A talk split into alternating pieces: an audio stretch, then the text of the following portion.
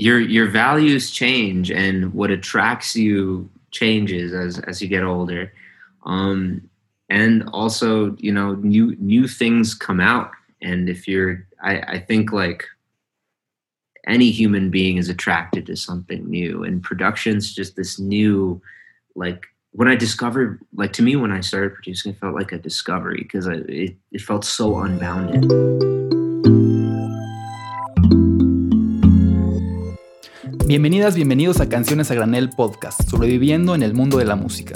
Aquí los invitados son productores, songwriters y artistas, y los ejecutivos top de la industria de la música. Para que no te agarren desprevenido y puedas aprender todo lo que a mí me hubiera gustado saber antes de haber empezado. Pero también lo que debes saber si ya empezaste. Hello, hello. I'm glad to introduce you to my friend Aditya, aka Ego, Ego Sound, Ego Mix. Ego is a mix master engineer and producer from California, as well as a very good songwriter. In this episode, we talked about the current Californian context, moving from California to Denver, why some people are thriving in LA, and the reason why people move around so much in the USA. We also had a chat about the American dream, letting go of certain creative things, studying in Columbia College Chicago, about VR, his Indian roots, spirituality, TikTok, the current sellout mentality, among many, many other things. Hope you enjoy it. Cheers. Well, first I wanted to ask you, why did you actually go to to Color to Denver? to denver Yeah. Um, so I used to live in Colorado when I was younger. I, I used to live here um, from early or from early middle school to early high school. So from sixth Ah, okay. to to freshman year of high school, and then I moved from there to San Jose, California, and uh, and I always I like Colorado. I like the I like the values over here. Um, Yeah. I like the way people kind of talk to you. It's it's more um the Midwest is just nicer. Like some some might say it's it's faker, fake nice, but in California it was getting really dismissive. what does dismissive mean? dismissive in that uh, when you talk to someone Uh-huh.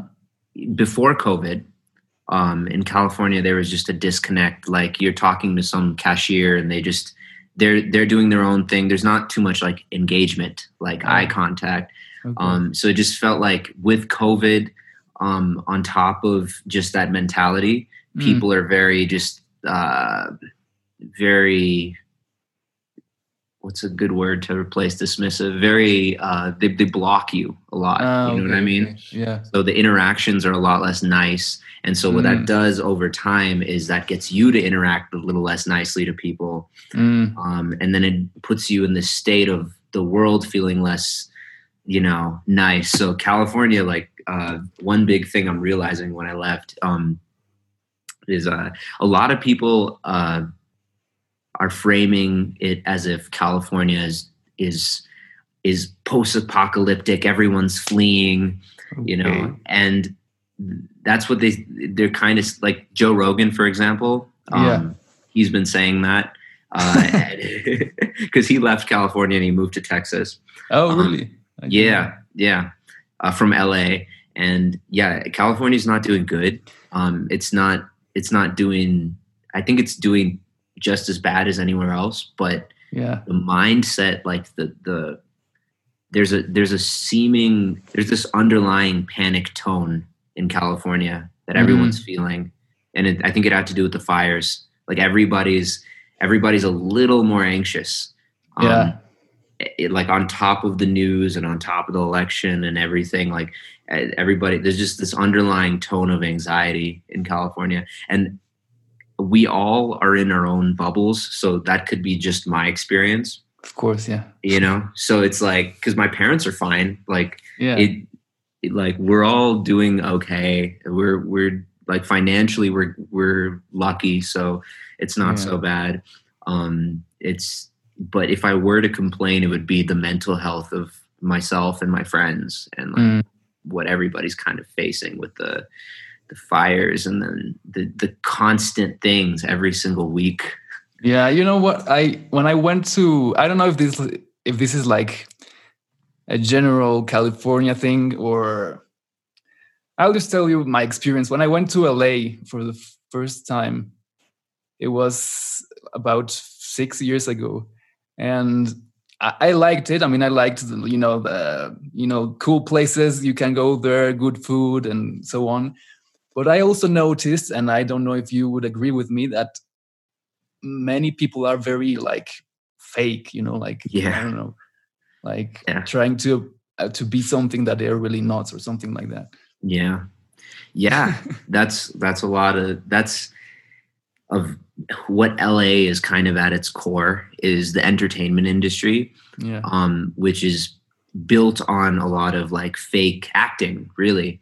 Um, but then the shift happened, I think, when social media started. Uh, I think it was it was this year. I Mm. think when social media started getting really authentic and people wanted to have more authentic. Uh, they wanted to follow more authentic people with more messages, and so Mm. it kind of changed the shift from like from like uh, this this glamorous fake California thing to whoever's authentic. That's why Joe Rogan is so popular, for example, is he's just Mm. this guy. Yeah. You know, that's why a lot of a lot of people are popular now that these days is they're just themselves. Yeah. Um, so that that the California fakeness was already kind of shaky. It was already like like slowly crumbling. Mm. And then when COVID hit, um, things are serious now. So no one really cares if you could do this TikTok challenge anymore. you know what I mean? Yeah. And so, so yeah, LA. If if this was like, if this time, this time is very like weirdly religious, spiritual, biblical, whatever whatever you way may see it, but yeah. Yeah. um, California is facing like exactly what what uh, they've kind of pushed off for a really long time. Like people are now having to like kind of get to know their community more, or they should be. Mm, Um, that's a lot more important when natural disasters start happening. of course. Um, people need to know. People need to get more in touch with their families. You know, Mhm. smaller groups, less events. You know, the less partying. Like all of that stuff's kind of going down. Mhm. So what's coming up is hopefully better values. I think like in terms of the fires this year, they were hitting the Bay Area a little bit more. yeah, I noticed. Yeah. Yeah, and uh, the Bay Area is the way I see California is there's LA and then the Mhm. Bay Area, and obviously there's a lot of California, but Yeah. like the two hubs are LA and the Bay Area and San Francisco, Mhm. Oakland, that area.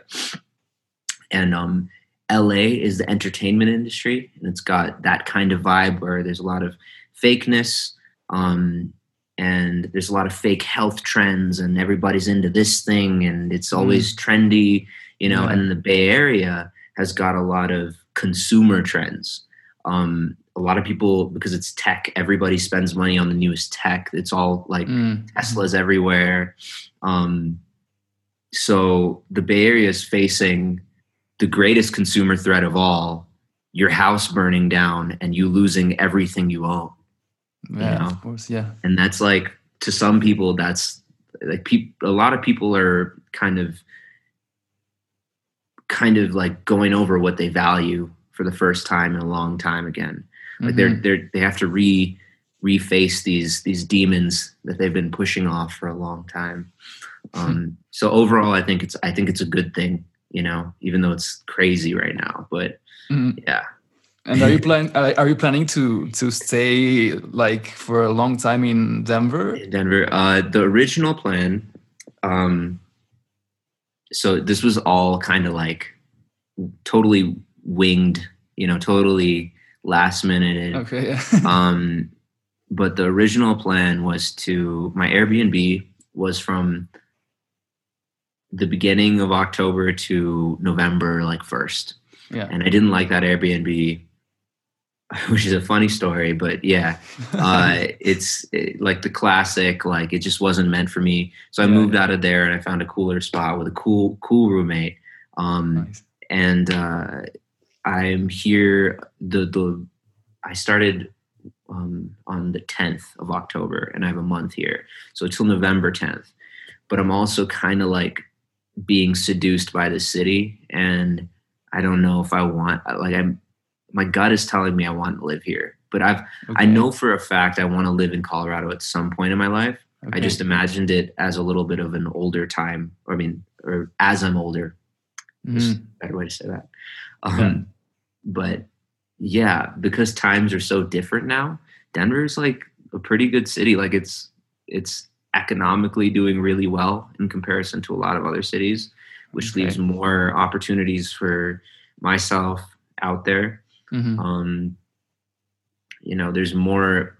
I think Denver will be one of the the nice thing about Colorado is they're pretty they're swing state, so they're cautious. They're not going to be the first ones to open up, but they're definitely not going to be the last ones to open up. So when when events starting start needing to pop up again, I think Colorado will be one of the more um, the more I don't say early, but more in the middle. You know what I mean? Yeah. So for me as an entertainer in this industry, I, I need to be around that to like keep it going. You know. Um, Mm. So yeah, I I don't know. I mean, I really don't know what your okay. answer. Okay. like I might, it, and also the election, man. Like if, oh if yeah. When is it in November? November third, but Oh, then there's there's like counting of they have to count the ballots because a lot of people are voting by mail. So apparently, it might take up to a month. Don't quote me on that. I don't know actually, but I just heard I heard that today from Yeah. a friend. Um, yeah, so it's I think either way, whatever that turns out to be, Uh-huh. um, there's it's it's going to be an interesting time for the country, uh, and that's another factor to like just consider in the back of my head about Denver. You know, just something Mm. to keep in mind because, um, yeah, just just something to keep in mind. Of course. Um, The demographic is all white here too, so that's something to keep in mind. You know, Oh, so it's a, it's a very it's a very white city. Mm, and Yeah. Uh, because I also I remember you sometime posted something on Instagram about maybe going to LA or something like that. Yeah. So was that like your original plan, and then you Yeah. had nah, let's go to Denver? Yeah. Yeah. Okay. Um, I don't remember when I posted that, but the so the original plan with me and my friend um, before COVID hit uh, was we were going to finish our last semesters in school and Uh. then move to LA around right now, actually around September of this year. Mm. Um, and yeah, and then COVID hit and schools closed down and then he moved to one place and I moved to my my parents' place and like yeah. all of this stuff started happening. And then we looked at LA and it's like, okay, maybe, you know, like Yeah. maybe there's potential there, but it's not doing great. Um, but I mean, I also have some friends that are like do are making some big moves in LA right now and they're doing they're doing well. So Mhm. I can't say it's like down and it's like never coming back or or Yeah. or, or there isn't an art scene because there definitely is a huge scene over there. Yeah. Um, but to me, LA is kind of built off of live performance and live events and stuff like that. Mm. So the argument for some people is just like the stock market when it goes down, you go buy a bunch, and then Yeah. when it goes up, you're you're rich. So a lot of my friends are thinking like, go to LA now, build your thing there, and then when it comes back up, you'll be well adjusted and like have a foundation in LA Uh-huh. um, which is which is you know that's that's an interesting method. I don't I don't know if I'm down for that. Like in terms of do they mean like in terms of you know building i don't know if they are mus- musicians or, or what I, what they do but do you maybe do they mean like composing a lot of music and producing a lot of music and then when everything opens up go out and post it and and go and play live or, or or what do they mean by that? So so multiple so i have a couple cool friends that are doing some stuff. So um one of them has built like a second studio since like covid over there. Uh-huh. i think this one is his own. He's like helped someone else on the first one. Okay. Um and so when you build a studio you automatically build a network of clients just because you have a spot to record and and if you just you know put yourself out there enough people will be attracted to it. Um, mm. you also have to be cool with like your chance of getting covid if you do that kind of thing. That's like that's the that's another crazy crazy thing. Um, but yeah so they're building their network um, and other ways to go about it. Like i have another friend that him and his girlfriend just moved to a place out there um, and they have they're they have a house with like a big yard and when things start opening up they're going to turn it into like a little event space mm, nice. um, just like just like in chicago there was those like diy house spots yeah. that were just like you'd shove so many people it was totally illegal completely illegal like in terms of like fire hazard and stuff like that yeah um but that's like you know that's the people that run those diy spots huh. they are tapped into the network and can find people like that, right? Like if if you have a DIY spot, you know six bands that want to play like mm. that day, and then you also know like three guitarists, and you you helped like six of them out, so they they're willing to help you out on this album, and and so you just create this like giant network of people um, that can be physically around you, and that's that's the goal of just like a lot of the people that I know that are going to a city and building is they they go there and then they create a network from there. Mm. Um, and they usually know some people already and that kind of thing. Uh, so that's that's definitely a nice approach. I yeah. I personally would never build a studio um, unless it's like in my house for myself. Yeah. But like like the investing in like property, like no, that's mm. a lot of that's that's yeah same. high risk and yeah yeah and i like I, to travel i like to move you know so it's like you know it, it's it's like getting a dog. You can't, can't, i can't do it yet you know? I can't do it yet. Yeah and uh, yeah. you know speaking about traveling and you know moving around i think well i don't know why but i've noticed that like the american culture in the usa you know uh, a lot of people tend to move from place to place. Say they they come from Texas and they end up uh, studying in Florida, or they end up in New York or somewhere else, and they keep on moving and switching cities. Why, why do you think that that is like that? Because here in Mexico, it's more usual that you stay in your hometown, or you maybe move to a slightly bigger city in the same state but why do you think it's like there's such movement over there? Oh that's a really good that's a really good question. Um i think it might have to do with colleges. It just mm. it might have to do with just that mindset of like colleges kind of bring people to different areas because i know i know in india for example um, there's there's quite a bit of moving nowadays, especially because of colleges. Okay. I think like even because what happens is a college creates a hub, and then mm. a hub creates like a city or like a new yeah. tech area, mm. and oh yeah, and then tech. That's honestly probably the the real answer to that question is is tech just they like to create hubs. So Houston is a big hub right now, mm. um, and like Portland's a, a, a bigger hub right now, and the Bay Area was like the first hub.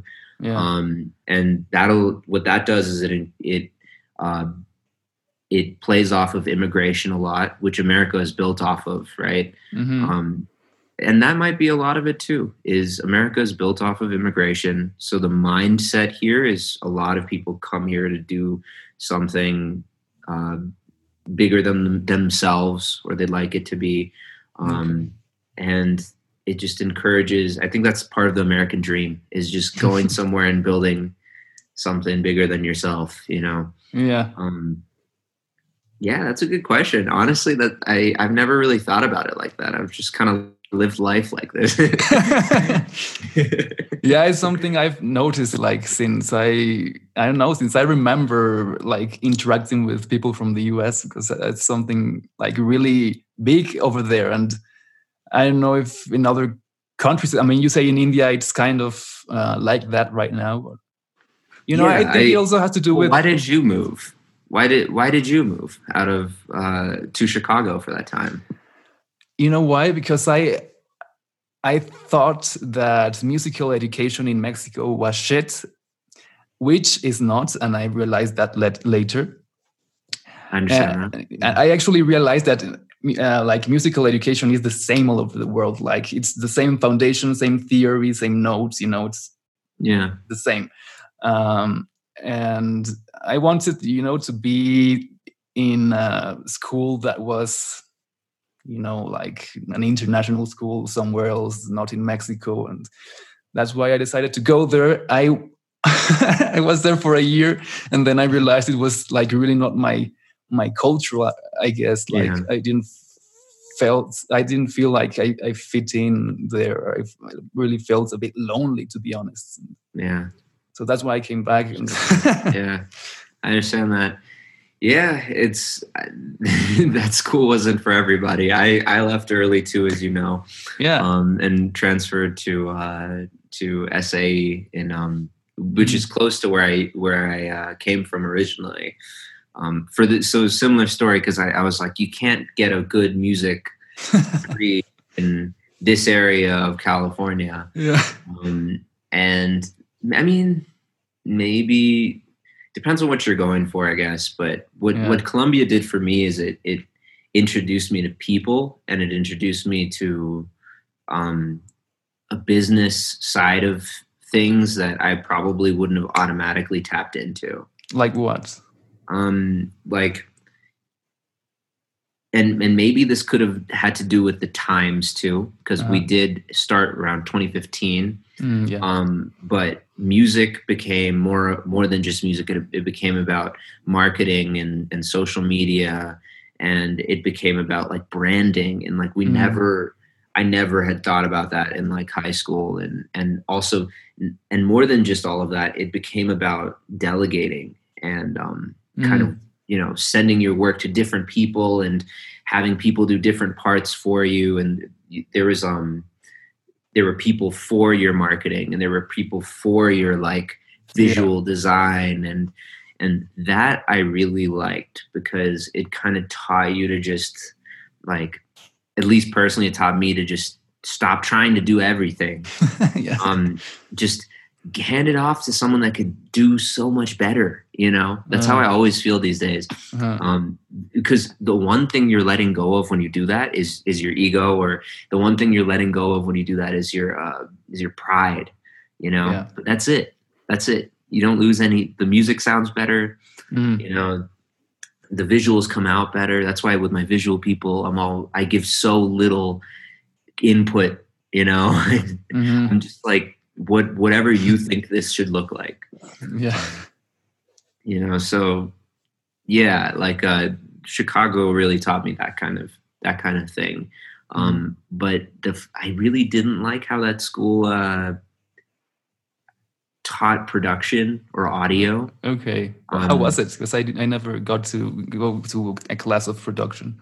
I well, so I no, I haven't been to a class of production. I just didn't like the, how the producers were producing. Oh, okay. um, no, I, I, yeah, I from what I kind of got, they were still very old school, and that and production's constantly changing each year. Yeah. So it's hard to like create a curriculum for that, and I understand. But they were teaching like they were they were still like board focused you know, for example, like mm. where they mm. were focusing on mixing boards for like the majority of of the program, which doesn't make sense, you know, um, in a time like now because you don't even need a mixing board anymore. Yeah. Um, so it's it. I think, uh, and I I might have caught them at the bad time. That's another that's another possibility because the shift happened like around 2018, oh, 2017, okay. right when people what there was a point where I think less people I think we can easily say less people nowadays pick up an instrument and they pick up they're more likely to pick up like a new software like FL or or Logic or something rather than picking up a new instrument. I think it's Mm. less common at least out here. Yeah. Um and I, I think that shift happened around 2017. Okay. It's it's like when you realize like, oh, I could do this on my computer and it's like kind of easy to get started, you know? Yeah. It feels good, you know? So it's like it's So so when I- did you transfer It to? attracted a lot of people. Um, I transferred uh, 2018. I transferred the summer of 2018, Mm. and I graduated last week. Wow! Congrats! Thanks, man. nice. Online graduation, super. yeah, um, yeah. Thanks, man. It didn't really feel like I graduated. Uh, Yeah, I get you. It was, it was yeah. It, to me, what that was was just a giant. Uh, that was a giant space where I could use the equipment that I finally could like mess around with. Um, That Columbia didn't really have. That was Mm. another thing. Is Columbia didn't have any recording equipment. Really? Like not as much as they should if they're teaching an audio program. Because they had like one studio, right, or two, maybe. They had two studios. Yeah, this place I'm going to, which is Mm. cheaper by the way, or I was going to. Uh-huh. Um, and they didn't have dorms. They didn't have. This is like a uh, what's a good way to describe it? It it felt like a community college in terms of community because no one's living there, Uh, but um, the facilities they had like I don't know. They had like twenty five studios at least. wow, that's At least. that's super cool. Yeah, I mean, I would say okay. A good way to actually put this in perspective, though, is like maybe there was five of them that were like music studio studios Mm. where you you bring in like a a vocalist and there'd be a nice booth, but they had boards to use. You can mix wherever you want. Mm. Um, that that's nice.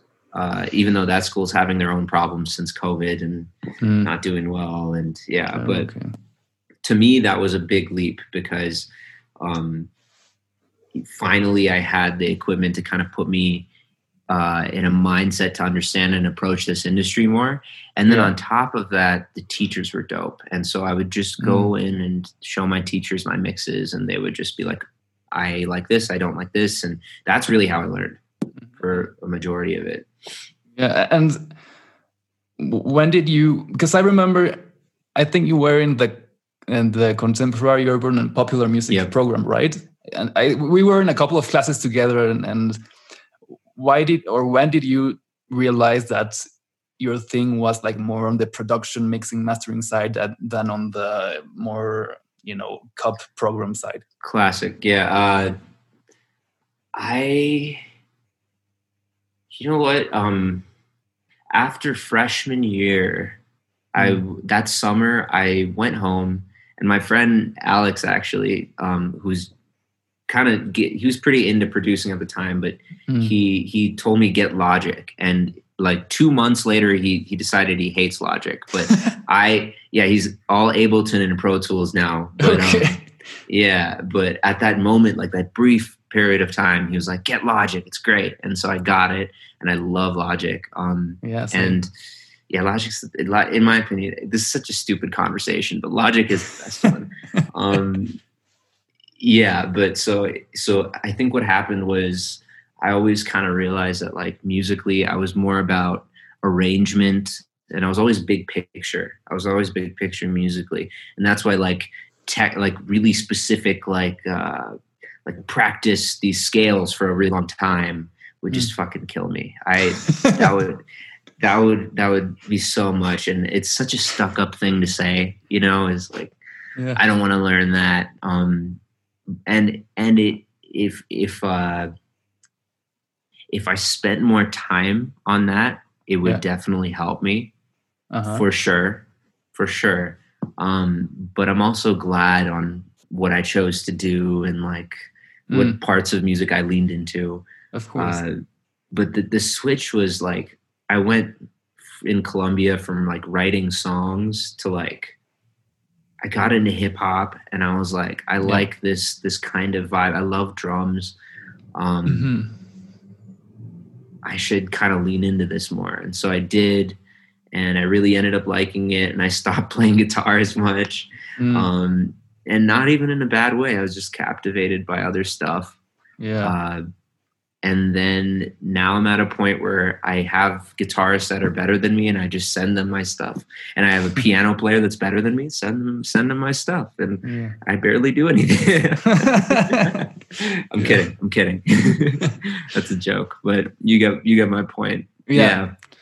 Yeah, I think something.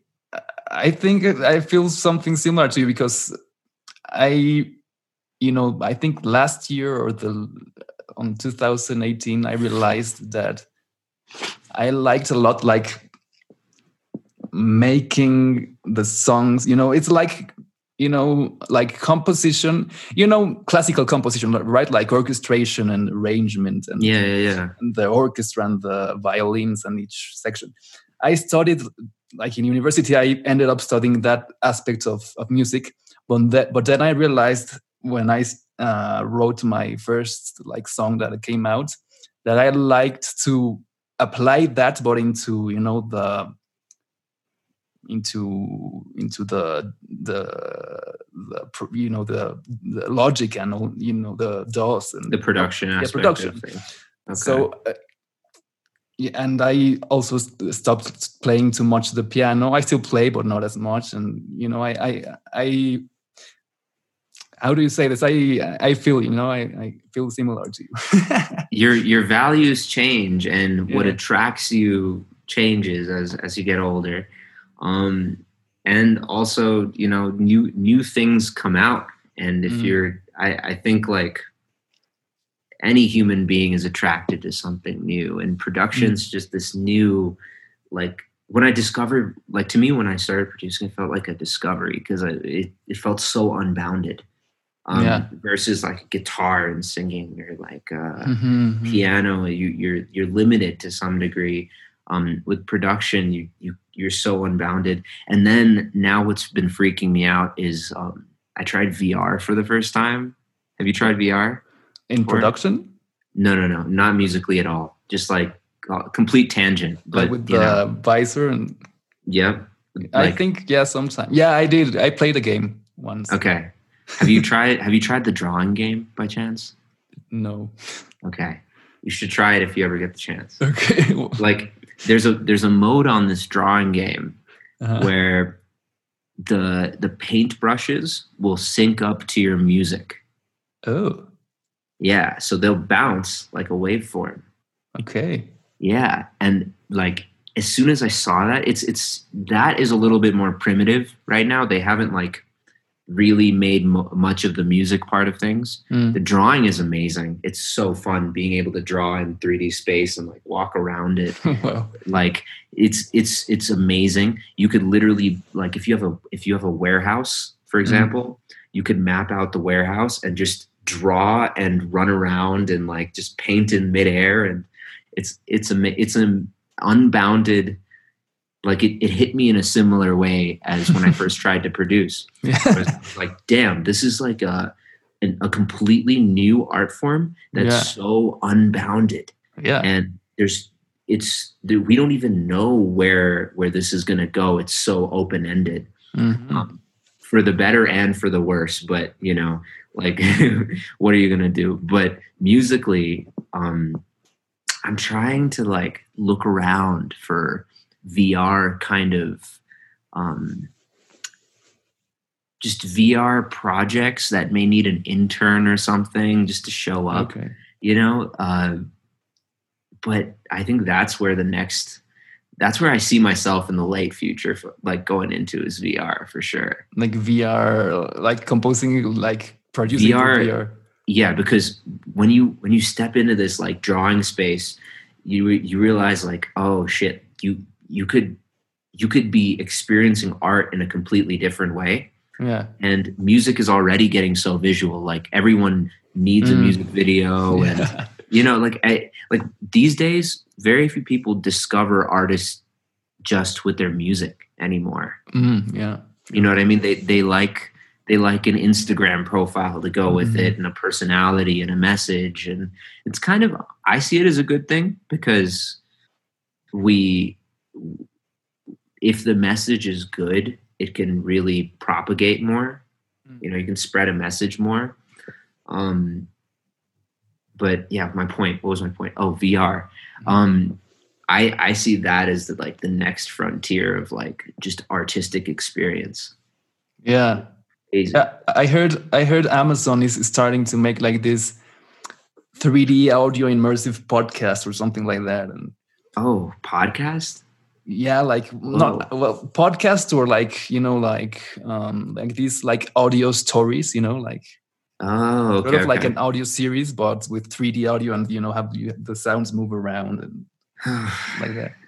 and it's it it's so um so one one thing that's interesting on how our brain works um when using VR is with light like when we look at like uh my friend pointed out this um this beer bottle in this game Mm. and you could hold it up to the sun and you could hold it and let the sunlight pass through it and you could see the line of water turn Wow. as you're these are the little things that like really make your experience in VR so powerful yeah. but audio is weird because in, in VR audio um in VR audio is like you realize how sub perceptive things are in that a lot of our experience auditorily just as Mhm. humans is goes so unnoticed so when you Mhm, change yeah. these audio things like when you change like directional stuff you can really mess with someone's brain yeah. like subconsciously as opposed to like visually where you're like this isn't real you Mm. know but auditorily you're not you're not thinking about is this real what you're just trying to figure it out Yeah. so I didn't think of that. Yeah, that's totally true. Wow. that's why like when something goes wrong in VR with visual with visual you you immediately think oh Mm. this isn't real okay Mm, yeah. but when something's wrong auditor auditorily you're like what is happening is everything okay like yeah. so You're like the SpongeBob, like. Who? Yeah yeah exactly dude yeah like yeah so i i hope that vr is the next frontier for myself That's a very, I think, a good frontier. Like uh, I don't know, I don't know. It's, I think I, you- I think you have like a good opportunity there. There's it's it's the new thing, you know. It's like the thing, the next being thing. a vr artist being able to convey your music visually in an Wow. experiential way like it could be as simple as just playing your music in the Mm. desert like you being in the desert lying down Mm, but like your music's playing through the headphones you know wow. or Being- seeing yeah. seeing like like time change really fast in the desert for example Mhm. seeing a community build or something while listening to your music video and then the music being di- directional too and like be crazy i it's Yeah. it's really like a interesting field yeah. Um, um, I- wanted to ask you about you know music in general. Why did you uh, why did you start to making music? Were your parents like artistic or um, Yes. musical or any sort of? so okay so i started making when i was really young my mom put me in piano lessons for like a year and i didn't like it. Okay. um and this teacher sucked too so it wasn't good. Um but it was very technical and it was like the classic piano lessons. Didn't like it so i stayed away from music for a really long time actually until around around sixth grade. Um i got a guitar teacher who was like super uh, inspirational very friendly with kids um and i got really into guitar Mm. uh, and um, my oh yeah, and then my mom is a painter. really? Uh, yeah, Mine too. really? yeah. Oh shit! Wow. Did she teach? Did she teach uh, kids like Yeah. art? Yeah. Oh, really? My mom does too. nice. Yeah, my mom. My mom is an art teacher. Um, Yeah. yeah and she, we grew up like painting a lot but like i it like I think I realized that I like art at a young age, but I don't Mm. like being like I don't like the judgment of my family on my art. okay. so I decided music where they American music where they had no sort of real like I could totally just be like ah they don't know what they're talking about for a really long time. Yeah. Um and so that's what like I, I think that's where I got really attracted to guitar. And that's where it Mm. just all kind of started from there. Mm. But yeah, I didn't know your mom was a painter. That's crazy. What does your Yeah. dad do? My dad, he's um, a filmmaker. Oh, dude, you're double art. Yeah. Damn, double art. What does your dad do? My dad is complete left-brained uh, fiber optics engineer. Okay, okay. So Yeah. yeah, so Yeah. Uh, Silicon Valley. Yeah, yeah, yeah, yeah very much. Yeah. Um, Okay, yeah. His company like works with Apple and stuff like that. So okay. yeah. Um, so it's got the very dualistic left brain, le- right brain kind of situation in my house where Mm. um, I grew up with both, and yeah. And uh, your your family are both your parents, uh, or are you like your you have Indian roots, right? Yeah, yeah, yeah. We're both Indian. Yeah, both Okay. both of them are Indian. Yeah. And and uh, I mean, because I I, I know you went to India like for a, quite a long time. Yeah, I Uh, went to India year. for a month and a half. Yeah. Yeah. And. Do you or have you ever used or have thought of using like those Indian roots or Indian In my music? rhythms in your music? Uh, You know the ragas. yes? I've thought of it. I feel like so. Okay, South Indian music is so complex and so uh, multi-layered, and Mm, there's so much like background knowledge. I think to entering something like that. So for me, like as someone that's never really like taken a South Indian singing class, for example, mm, um, it kind of I've always kept a little bit of distance, okay. um, intentionally or unintentionally growing up. yeah. But then as I get older, now I'm like I've I've been sampling little things and throwing them into my production. mhm, Um, I do think that there's going to be a project at some point in my future where it's like I, I lean super into my roots. yeah. Um, but right now, I mean, the way I grew up, like musically, it, it was super diverse. Like I listened to a lot of Michael Jackson, Backstreet Boys growing up. Mm, Um, and then I got into John Mayer for a bit, and I got into like, and then I got into like Chance the Rapper, and like I had it, like everything from everywhere. Um, but yeah, there there will definitely be a time when I lean into my roots, but I'm gonna I'm making that a very conscious decision, if that makes sense. yeah, yeah. You know what I mean? Yeah. Because then the worst thing I wanted, the the thing I don't want to do, is, and this happens a lot in America, is like Uh-huh. especially these days, is people are leaning into like their cultural backgrounds for like internet clout right now, Uh, okay. Yeah. purely like like.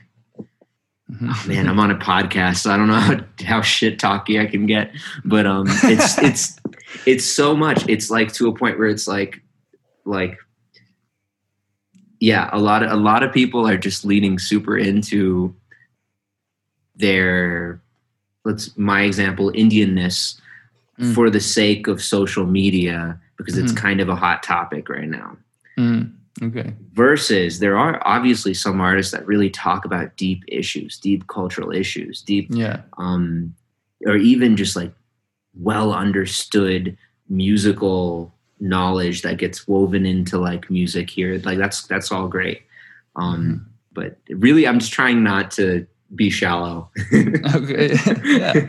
It's understandable. You know? so yeah and what was like have, had you been there before was it your first time or No, I've been there. I've been there. Yeah, uh, we went to India. I've I've been in India probably around ten times at least in my ah life. nice so you you are yeah, Yeah. it's like a Yeah, thing. I yeah, but the most recent since college only. Well, yeah, since college once. That was the that was the the first time since I uh since Columbia. Like since I met you, that was the first time. Mm, I've okay. been in India. So I took a. We would go regularly when we were younger, almost every other year. ah nice Um, yeah, so you still still have family there i guess Yeah, yeah. All of our families of, in India. Yeah, ah, nice. Yeah. I really, I, I, it's very, it's a very similar culture to Mexico in in, in some aspects. You know, they're very, I think they're very religious uh, yes. over there. Here, people in Mexico yes. they are very religious too.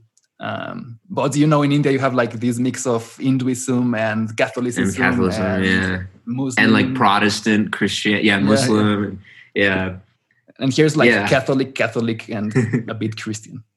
Yeah, yeah, it's, it's yeah. And it, it, we're we're from in India and Kerala, um, which is funny because you were asking about like are both my parents Indian? So I took the 23andMe test. I don't know if you're ah uh, yeah. How was it? Um, dude, it was so disappointing. The whole map, you know how the whole map is like it's supposed to be like like a bunch of dots and like you're two percent Asian. You didn't know that. Whoa, two percent Vietnamese. You know, um, but like it was literally this tiny spot in India. It nailed nailed me down to my like region, and it said you're hundred percent from there. Like wow. God damn. I mean, it's it's interesting, you know. Like it's, it's inter- I think that's I'm, I'm a purebred. Yeah, that's it's very interesting. Like, and actually, yeah. it's it's also cool to know like you are like from a very emblematic place. Yeah, yeah. Kerala is Kerala is also it's got its own um reputation for sure, mm. especially for being uh it's it's the Ayurvedic capital of India too or not mm. capital. That's not a good way to. It's the Ayurvedic. Uh, uh, what's the word I'm looking for? Hub mm. of India. Like a mm. lot mm-hmm. of Ayurvedic doctors will go all the way to Kerala to learn like ancient medicine and stuff like that from there. Mm. Nice. So, yeah. And um, do you? Well, I don't know if I'm getting too much into personal stuff, but do you practice like some religion or something, or not really? Uh, religiously, no. I love yoga. I don't think mm. that doesn't count though. No, I, I don't really. My mom is very religious. Like my mom, we we grew up Hindu for sure. Okay. okay. Um, but my dad, so my mom being the right-brained person, yeah. like cries at temple type person. Mm-hmm. Um, and my dad is like stoic. Never. He only shows up because my mom's coming. My mom makes us. That's yeah. the kind of. So okay. we always were like me and my brother were always um, given the opportunity to be like my mom or like my dad and so yeah. we both kind of leaned into just like less religious okay. though i'm i mean i'm these are very biblical spiritual times mm. not biblical like it's very spiritual times in general yeah. so i think we're all kind of leaning into like that part of our personality a little bit more mm. um but yeah, I don't I don't practice religion too much. But I I don't I don't I mean I don't that this will be me assuming something, you know, but I I, I think you're quite spiritual rather than religious, no? Yeah. Like yeah. I for when I met you, like I, I don't know if this is like my way of thinking, but when I first met you in Chicago, I you know, I I vibe with people, no? And when I met you, I was like, oh, this guy is cool. Like he's in some other like symphony, if you know what I mean. ah. oh, that's nice. I appreciate that. yeah. so, yeah, I try. I yeah. Uh, spirituality kind of came. Spirituality really got woven more into my life mm. later, like around the last two three years because when bad stuff happens in your life that's when you start like mm. you're like okay this is when i'm going to lean into this yeah. and so for me it was like going through my autoimmune issues and just dealing with my health problems mm. that really kind of tied me into spirituality and then what got weird was when the ayurvedic because I, I, went to a lot of ayurvedic doctors and stuff like that yeah. i went to a lot of different doctors um, Ch- chinese medicine too i tried everything mm these are very spiritual like like the spiritual stuff is tied in with the science like mm, yeah. kind of surprisingly yeah. you know yeah. and so it's like it just kind of gets you to think in terms of that realm of like for example uh how much stress can play into your your physical health you know mm-hmm. that's that's kind of a spiritual topic like that that kind of, or the food you eat directly, you know, uh, creating sort of um, spiritual imbalances, if you will, that Mm. can create like health problems. You know, Mhm. so I I think like for me, spirituality has just kind of been a, a way to manage um, my own. I'm also an existential kind of person, so like it, it's, it helps Yeah. kind of you know deal with that kind of thing and the existential dread of life, especially these days. uh-huh. Um, yeah yeah you know one one i can't remember who it was but i went to a party in chicago and it really just these the word um one guy said to me lean into the unknown Uh-huh. and that like shifted my whole thing thinking because the craziness of what's going on is it's all unknown and we don't know what's going to happen and we Mm. realize how fast things can change Mhm. so just kind of leaning confidently into the unknown and that ties in with spirituality and just being faithful in in the universe or in God and just being trusting of like what's going to happen and living in the moment no like living present exactly that's exactly what it is and and it just leads to a more wholesome life for Mm. me. Yeah. For me so. Yeah i agree. Yeah, i agree. Um, I, I wanted to talk about um, about uh, kombucha because you know I, I was in um, uh, exchange program in Poland with my girlfriend when it came out, and um, I just remember like like seeing my phone and seeing that it was just released and playing it to my girlfriend and she was like wow that's super dope and I was like, right. And why the hell isn't kombucha in the radio and like everywhere? Like, what the fuck, man? Like, it, it's really, I, I, I feel it's one of the like pop, like the greatest pop like albums or EPs that I've ever heard. Like, whoa that's cool of you to say man thank no, really, I, I really don't understand why it's not like everywhere. It's like it's very very well done and very well produced and the vocals and everything is like in place and thank you why Yeah, I'm well. To me, to me, the uh, so the way I see all this is like when it's and if it ever okay. So for a long time, I was really upset by lack of response on social media. My friends not sharing my stuff. Why aren't they liking? I posted a video of this important thing today, and they're not even liking it. And what I told them to comment. I told them it helps. Why don't? Why aren't they? Com-? Like I realized at one point that my music is weird. Uh, It's it's weird. It's not standard pop, even though it, it's it leans into pop. It's weird, mm, and so when it's its time, it'll just pop off. And it, Mm. and I think that's going to have to do with performing live. I think that's going to have to do with right my music being weird, and it needs to like spread uh, horizontally more than vertically at first, if that makes Mm. yeah, sense yeah yeah, yeah. and and so to me my thinking is like lizzo's album for example got popular. She she released it in 2015 and she blew up in 2020 oh okay. I didn't know, know that. Yeah. that's that's a recurring thing. So for me it's it's like how am i planting seeds now?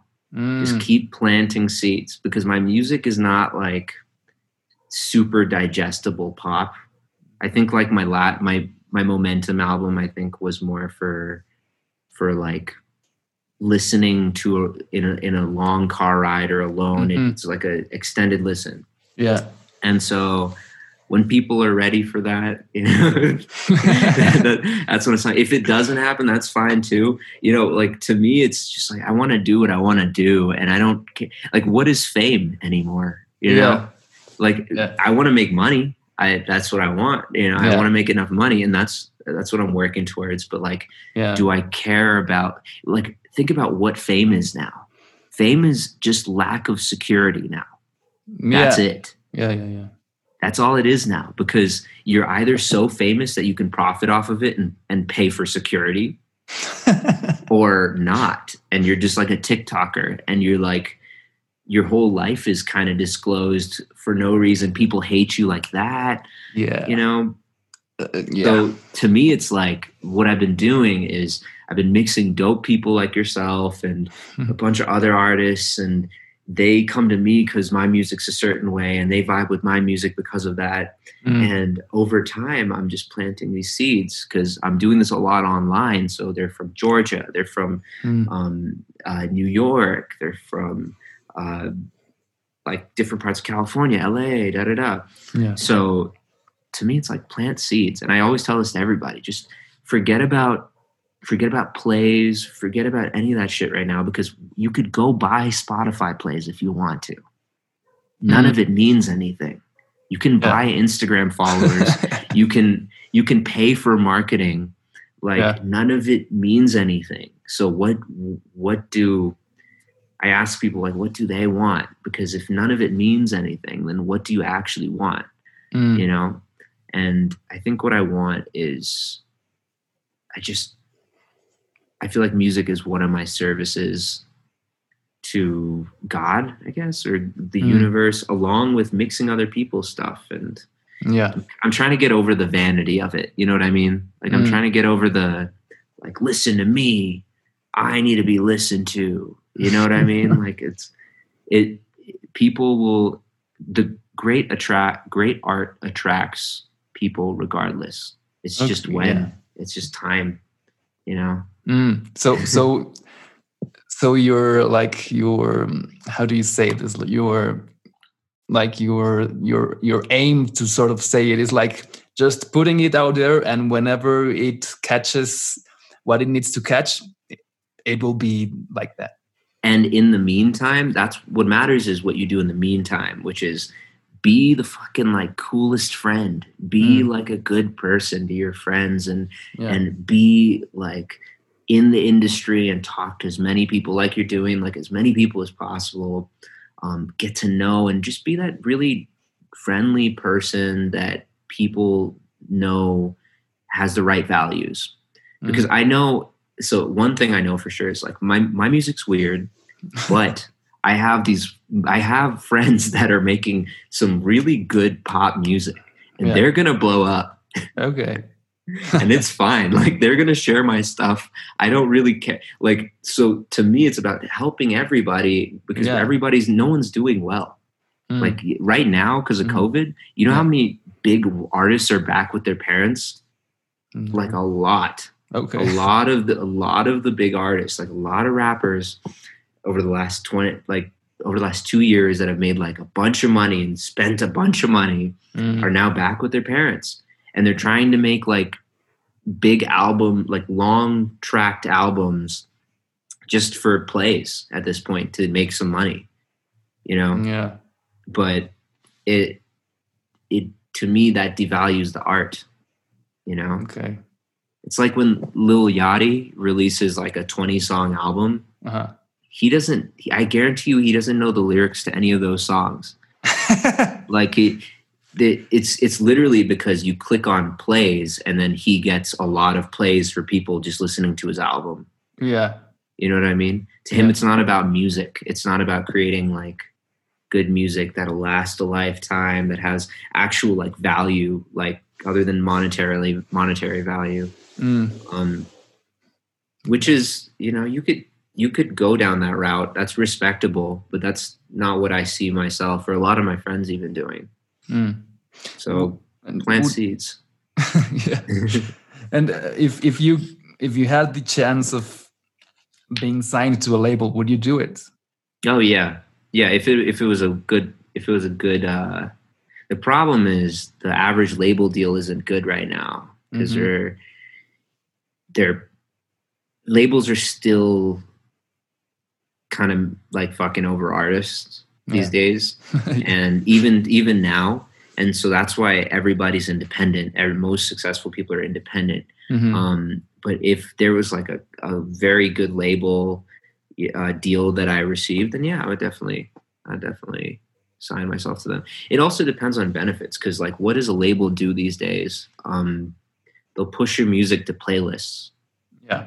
that's i mean they'll pay for your recording maybe and if you record yourself then maybe that could be just you know fun money like or that could be just like money uh, Mhm. you made for your album but they don't pay that much. And then they also, a lot of labels will sign a bunch of artists and push the one that just kind of does a little bit better and really push them and then screw over a bunch of their other artists. And those artists, uh, like, they don't get paid at all and they don't get any sort of push from the label themselves but they're signed to this label so they're kind of stuck Hmm, you yeah. know so it would i yeah i would need to i would need it would need to be a good deal but yeah i would be i would be interested in that Okay.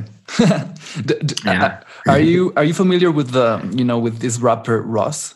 yeah yeah Because I was I was watching actually je- yesterday I was watching one of his interviews with one of the digital distributors podcasts, and you know his strategy was like since I think 2011 he was like uh, releasing a song per week or something like that. yeah. And so i thought that was an interesting thing. And i thought like oh maybe i could do that but i i wouldn't like i don't know if i could do like a song per week because i would like get too focused on each song being like very like like like I, what you I say. wouldn't want you to do that. Like uh, um yeah like i feel that if i did that like that the songs would lose like some of the quality or or their i don't know their the message or uh but i don't know man. It's like a very it's but like a, success. it's a dilemma, you know, because you could actually live off of your music by doing that, but at the same time, um, you are like sacrificing like equality and the artistic side and Yeah, and you're you, that's a that's a current modern day like working class music artist. It's like to me that's the same as someone that um that really commits a lot of time to TikTok and and starts doing well, which, can be done. You know, it's that's probably the best plat- platform for that. Um, but at the same time, they like some of them start giving away important parts of themselves and their own artistry and like even it goes as far as like even i think it, it's like the current sellout mentality in a lot of Mhm. ways is just mass production of content keep Yeah. throwing content keep yeah, yeah. people need content but i think that's also changing too in that people are starting to be attracted more to mystery and like i think to personally i like like for example on instagram i like accounts that don't post much but when they do it's like a big deal like Okay. frank ocean Uh, like Frank Ocean's probably the best example of like the type of artist that like goes in hiding pretty much his whole life mm, until it's time to release an album, releases it, everyone freaks out, and then goes back. But yeah, I see what you mean. It's it's hard to make. You can't. I yeah. You. I don't think it's very easy in general to make money off of plays. no. You know. So the weekly song thing, maybe. But think. Let's let's actually like break this down financially. So the weekly song thing. Let's say Russ is getting I don't even think he would get 100,000 plays on each song each week. Right? I have no idea. I would say let's let's okay, let's uh let's assume it's a 100,000 plays. He gets a 100,000 plays on each song for 4 weeks, four four separate songs. Um mind you, they're building up to a 100,000 plays and he gets paid twice a year for that. Actually, I don't even know how spot how he gets paid. no, I would he, assume- he gets paid weekly on TuneCore. Oh, and TuneCore. Okay. Yeah. Cool. So a 100,000. So he gets around 400 a week uh, for that alone. Now, could you do that? Okay. Is he making his, he makes his own beats too, right? Yeah, he like the thing with this guy is he he produces, mixes, masters, writes, and engineers everything. yeah, that's a that's a lot. But for hip hop, it kind of works because hip hop also has this um sort of like hip hop beats are are very four bar chunks. So Yeah. you, you can make them faster. Mhm. Um, and then hip hop uh, lyrics and just they're very everything's very standardized in that he could just be like, I want to rap about this. Yeah. This is my message. Boom. Make a Mhm. beat for this. Boom. Or I Mhm. got a bunch of beats lined up and I'm going to start dropping things very soon. Boom. I Mhm. think it works better for hip hop. I Yeah. don't think it Exactly. and pop, pop Mm. actually, any kind of pop. Um, but I don't know if it would work for for like indie or alternative stuff as much. Mhm. Anything with real recorded instruments is kind of tougher, Mm. you know. You know, I, I actually kind of liked his idea because m- my songs are like I always. I mean, I wouldn't release a song a week. I would do like one a month or something like that. Yeah. Because my songs, Yeah. I, I don't think of them like as an album. I always think of them like as separate entities. You know, so I thought like, oh, that Okay. might work. Like I might write them and then produce them, and then like slowly each time like release one whenever it needs to. yeah, yeah. I, I yeah. I, a release kind of strategy is so personal, you know, and dependent on the artist. But the Russ method, I think, like a lot of people hear about this Russ method and try to replicate it themselves, and mm. and God, I don't know if I should be hating on it because it actually could work fairly decently depending on who you are. But to me, it's so like the TikTok mindset and the whole like, as someone that's like had that mindset for a moment, Mhm. it's too unhealthy for me. Like it's it's too unhealthy to like constantly be thinking about content and caring about how am I going to pump out this next thing.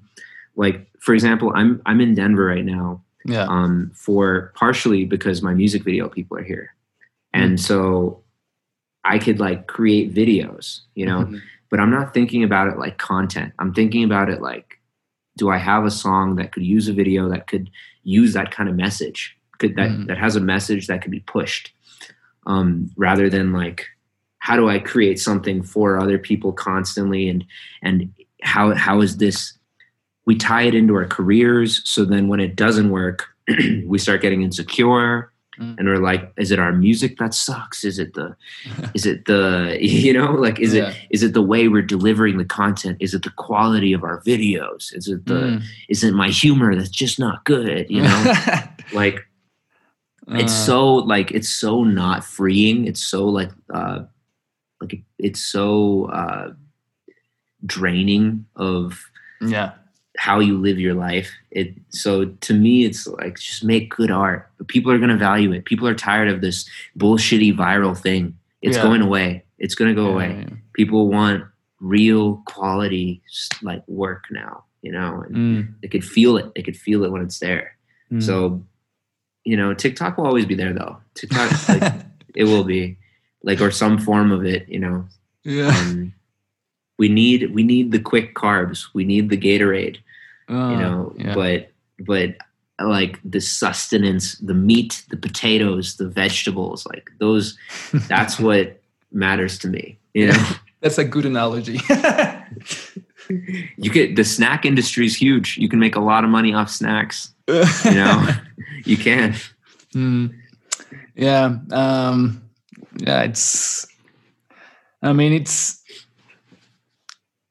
It's hard, you know. Um, I'm. I. I. I know you know. You know, being an artist and being in this world and being able to make a living out of it. It's. You know, sometimes you're here, sometimes you're here, sometimes. yeah and that's why i'm not making any money off music too so i should i should make that very clear like all of it's mixing Mm. you know so like that so that's the distinction could i translate into in, into music maybe but not in i don't i don't want to just be like like the tiktok example is you get big enough for a brand to come in and be like hey uh, use our product and then talk about it for like a minute and we'll pay you 500 bucks. And then then people stop liking you which is another weird thing. Because yeah because like when someone gets like my brother uh worked for Curology for a bit. He was an intern at Curology for their branding department, and they Uh-huh. would literally do that. They would go to TikTok, Okay. uh, big TikTok users, and give them branding deals of like 500, 800 bucks to just um, shoot like three videos of Mhm. um, Curology. But then what happens to these people is they make that money, Mm. and then they make you they get another branding deal and they get their third branding deal and then people just stop liking them because all of their content is like unless they're really really trying to keep things funny like Yeah. or whatever it, they start losing it. And it doesn't mesh well with like music i think and like like more genuine art forms. Like i don't think it meshes well. It meshes better with comedy. You can you can make more funny things out of like curology commercials or whatever. You know what i mean? Mm. but yeah so what was my point there? Oh music making money off mixing. Yeah so to me i like making a putting my focus into making money off mixing particularly because it keeps me somewhat neutral in in terms of like how am i doing with my own music? How am i uh where am i at musically career wise or or whatever you know it keeps me kind of out of that it helps me separate from that yeah. you know because man i have dude i have friends who i'm not going to name right now but you you know some of them um, Uh-huh. from Columbia Yeah. uh, that are going super hard on tiktok and Oh, are yeah. are not necessarily being the the best friends right now or like okay. or or not like they, they don't care like the world is fucking burning bro Yeah. and they're like making stupid tiktoks of like you, you know what i mean like yeah, it's yeah. so Yeah. and, and then and then when you get a c- like a call from these people which i have like three people that are like this right now where it's all business and it's like do you not see what's ha- you can't just call someone purely on all business anymore i don't think Mhm. you know Mhm. so you can you can feel that mindset propagate into everything else and it's Mm. it's like it's the common sellout thing and you know I, I i get it you know try to make money off what you do i get it but I, it's just it's disappointing seeing that leak into personality a lot Mm. because it's approval seeking Yeah, yeah. I like. I'm certain of two things. Like for what I do, like I would never compromise the artistic and you know expressive side of music when I make it, and I wouldn't like to become this egotistic, you know, person. And uh, that, that's not. That's two things I'm very certain that I don't want to go to. Yeah. you know? yeah yeah and and i think it's we're taught that we're taught a we're realizing we're taught a lot of like bad lessons or at least i was and a lot of people i know where where we don't value the right things like like Mm. people and like interaction and like conversation and we value things more like money and what we define as success and yeah, yeah. you know so so it's like what is like to these to these tiktokers what uh success is is is is a high number you know it's like a number of likes Mm, yeah, it's a number of views yeah. um and that's that's like i don't know that's it's a fragile way to to to uh it's a fragile place to build self-confidence it's a fragile foundation to build confidence on yeah. I'll say this like for myself, like when before this music video that I dropped, I was posting so much on Instagram just to really like just to get attention. And Yeah. the reason why was because the group that made me this video like did it for a very good price because they're my friends Yeah. and I felt like I owed it to them to be successful with this video release. And so Mm. what I did was I went all out on like posting and whatever, and that's all good until it affects like how you think. And Mm, then yeah. I was like, getting mad at my friends and i was like and, and it made me like there was a point where i realized it where i was like oh shit this is so unhealthy like Yeah. i'm ruining friendships because of like what i define as like success here which in turn really doesn't equate to much you know Mm. Yeah. like so Yeah, I think in the end it, it, it all all leans towards um, self-awareness, no? Like Yeah. being, you know, conscious of of the context you are living in and and what Yeah. surrounds you, and you know, It is. It definitely does always go back to self awareness these days. yeah, we're getting there though. We I I have hope for the industry. I always tell people this: like, the industry is destroyed.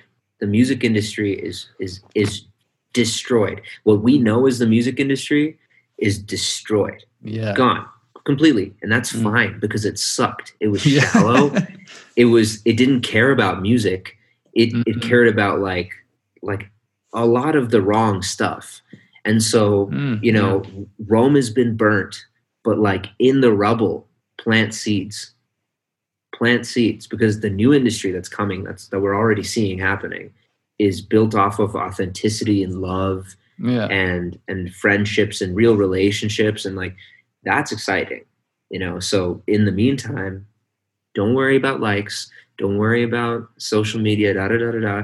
Just plant seeds you know? Whether that be meet up with that person you were kind of scared of or or like you know try something new or pick up a new instrument. Mm, like just plant seeds right now. It's we're coming back you mhm. know just got to trust. Yeah. Yeah i agree. I agree. Um uh, man i wanted to to to to like go to uh the final section with it which which is like a section of like very specific questions. Sure. So the first section is like tailored made questions that i made for you. Okay. And then it's the final questions that i ask to every to every guest that I, that comes to the podcast. So the first one is um side chain or arpeggiator side chain Compression. or wait an arpeggiator compression? No no no like or just completely like like, like if you, choose? Yeah you can choose between side chain compression or an arpeggiator like which one would you that's choose? that's that's like saying like that's like saying pork or broccoli. You know what i mean? Like yeah.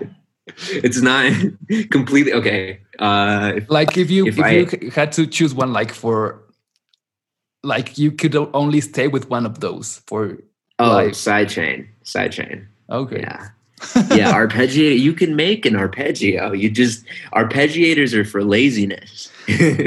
Right yeah. You're that's a good very good point. Okay. The next one is frank ocean or tyler the creator. Ooh, frank frank. Any day. Yeah. Okay um but tyler's dope. He's he's great. Yeah. Um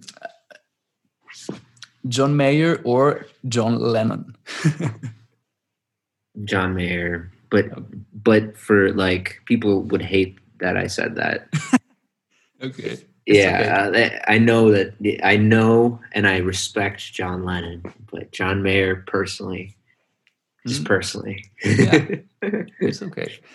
Um, the next one, is, um, you know, plugin wise, Sound Toys or Waves plugins. oh, Sound Toys for Yeah. sure.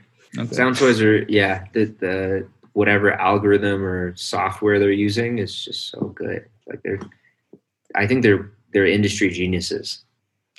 yeah. Yeah. They, they have very good ones. Speaking of which, you should try Kush Audio. I always recommend them. Kush Audio. Okay. Kush Audio.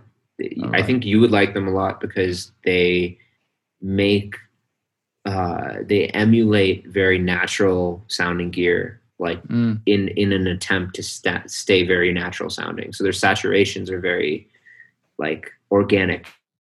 So it's like very organic compression, man. I think you'd like a lot. Are they expensive? They're cheaper than Sound Toys.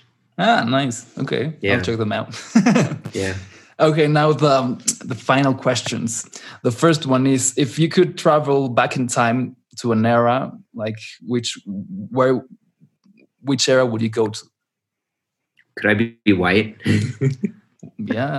that's always the that's always the uh, I would be in. I mean, I would definitely check out the '60s. I would want to check out the '60s in America. Um, Uh-huh. But yeah, I'd also like to be white, so that'd be nice. Why? because because of, I mean, it, it, the the racial segregation back then, the apartheid was Oh. still a thing. You know, Mm, not that that was in America, but like mm. racially, Okay. it was a very tense time. So, so like you would like to have like the white perspective on the. On No, I would just like the safety of it. Oh, okay, okay, okay. Shit. Okay. No, no, no, no. Not. I'm not thinking that deeply. I'm. I'm literally like this question. I, man, this is so funny. I've heard that question so many times. Like, what era would you Yeah, yeah, would you yeah. live in? And I mean, I wouldn't want to live in the 20s looking like brown. You know what I mean? mean? Like in America, Yeah. particularly. okay. Uh, not that I. I don't know. I don't know. Uh, it'd just be easier. That's all I'm saying. yeah, During that time. I understand. So the next one is, uh, what would have you studied if you didn't study music production or music? Uh, definitely something arts. I think it would be film. Okay. But I'm not visual, so I don't. I'd probably fail. But I think, and then and then psychology, like something psychological, Mm, neurology. I also like I, I like uh, health a lot, and I like um, I don't know, I like biology a lot. Mushrooms. Yes. I would. Thank you. That would be my answer. I would go. I would be a mushroom farmer. nice.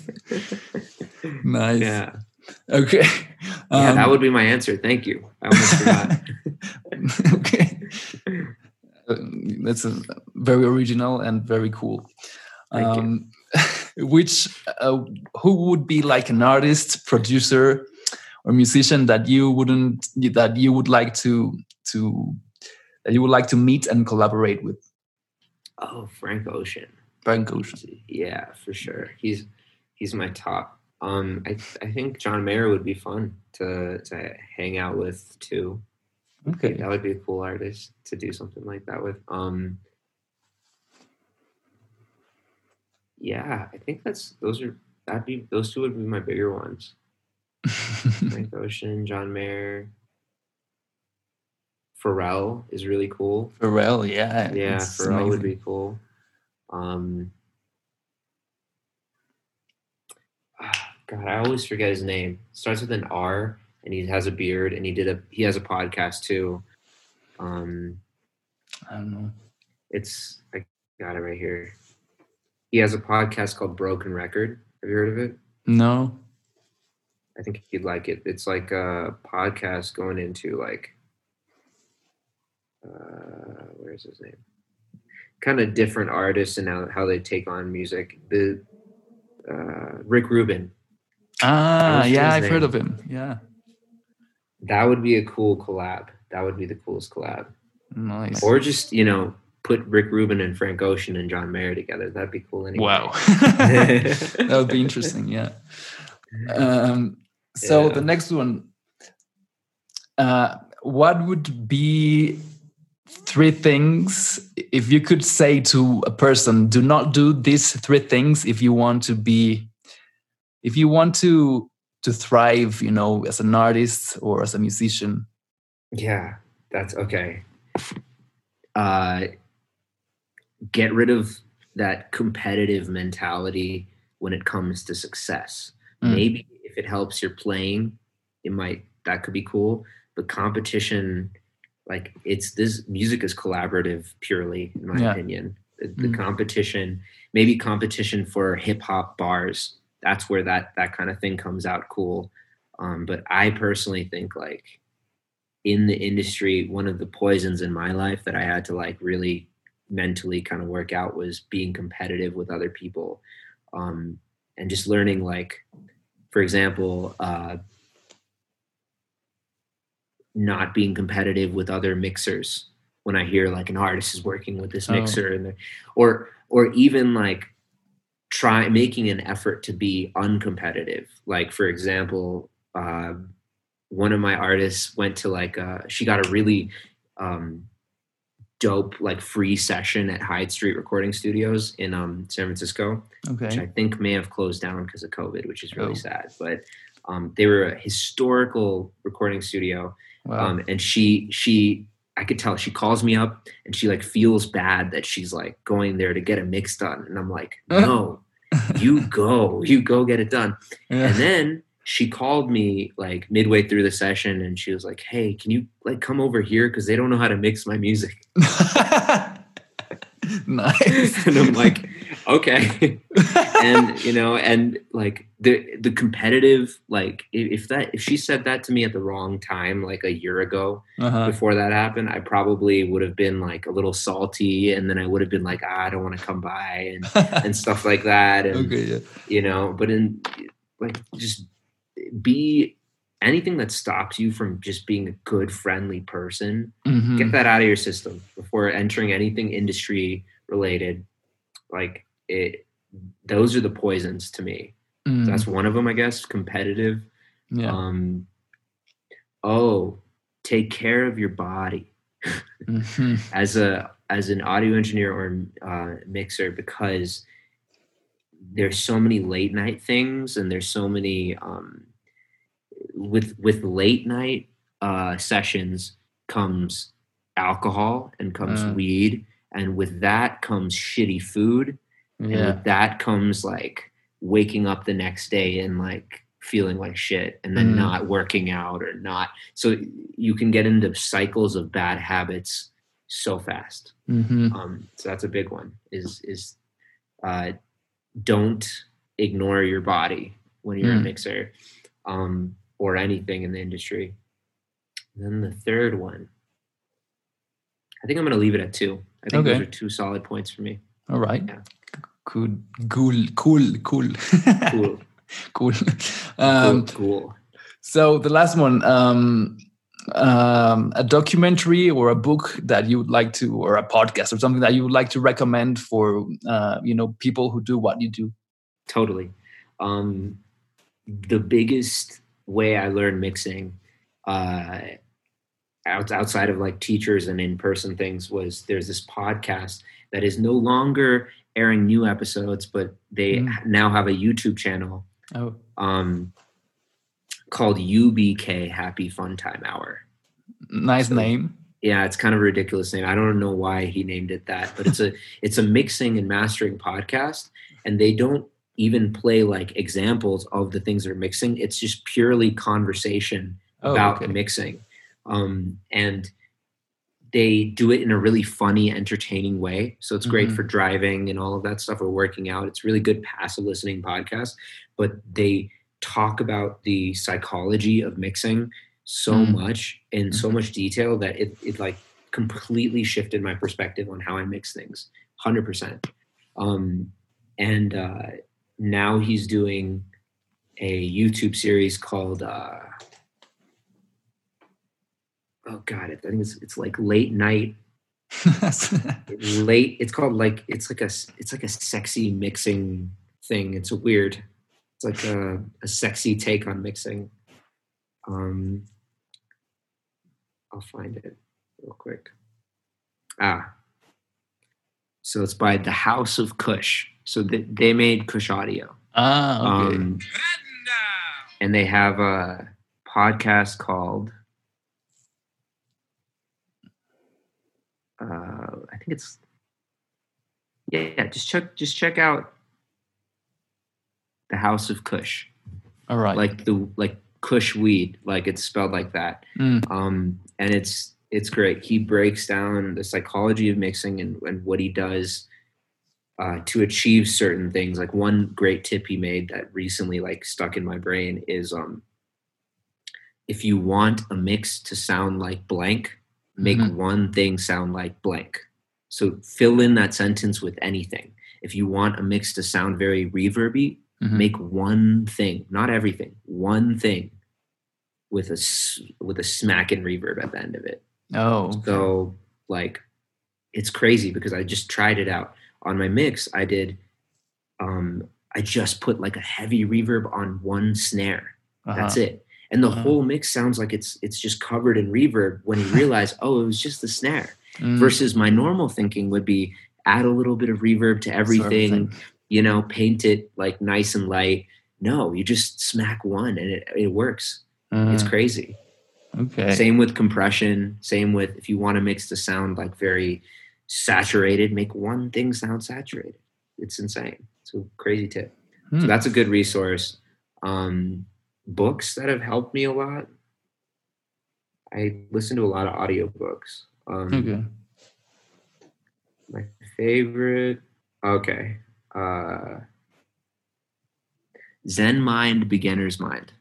That has nothing to do with audio, but it's like uh, I was telling you about the competitive spirit and kind of being more collaborative as opposed to competitive. Mm, That kind of helped me with that kind of thing. Okay. Puts you more in a in a collaborative, um, work together kind of state of mind. Hmm. Um, Mastery by Robert Greene is dope. I like that book a lot. Okay. The Power of Myth. These aren't really audio related at all, but I like them a lot. All right. I think you would like the, the Power of Myth, myth a lot. That's a good one. the power of meth. Myth. Oh, myth. this is America. okay. Okay. Yeah, I will check it out. Uh, yeah, um, I think that. I mean, do you have anything you would like to share or or, or something? Um, uh, not anything at the moment. I Okay. I have some video stuff planned, but not anything at the moment. I'll keep you I'll keep you posted on that. All right. So people can reach you out if they want some mix and masters, right?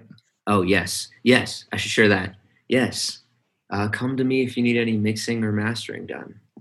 Um, at Ego Mix um, on Instagram is the best way to reach me. Actually, Yeah. um, yeah. Watch out because next week we have a very um, special guest. It is Fernando Grediaga, uh, the marketing director from EMI Music Mexico. If you know Spanish, I recommend you listen to this episode. Es el episodio que tenemos con Fernando Grediaga, el director de marketing y artístico de eh, EMI Music México.